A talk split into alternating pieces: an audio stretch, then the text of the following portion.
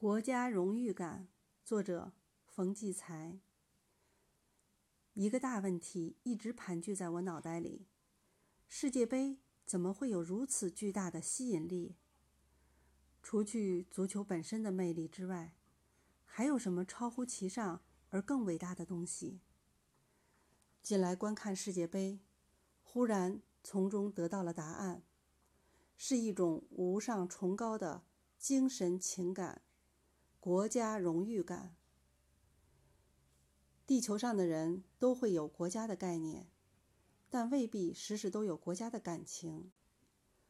往往人到异国，思念家乡，心怀故国，这国家概念就变得有血有肉，爱国之情来得非常具体。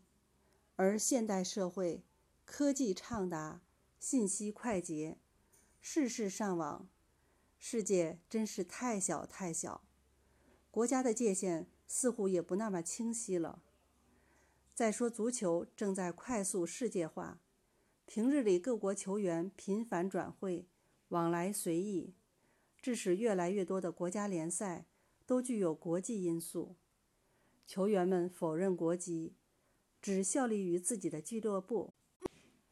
他们比赛时的激情中。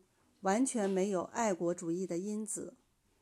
然而，到了世界杯大赛，天下大变，各国球员都回国效力，穿上与光荣的国旗同样色彩的服装，在每一场比赛前还高唱国歌，新宣誓对自己祖国的热爱与忠诚。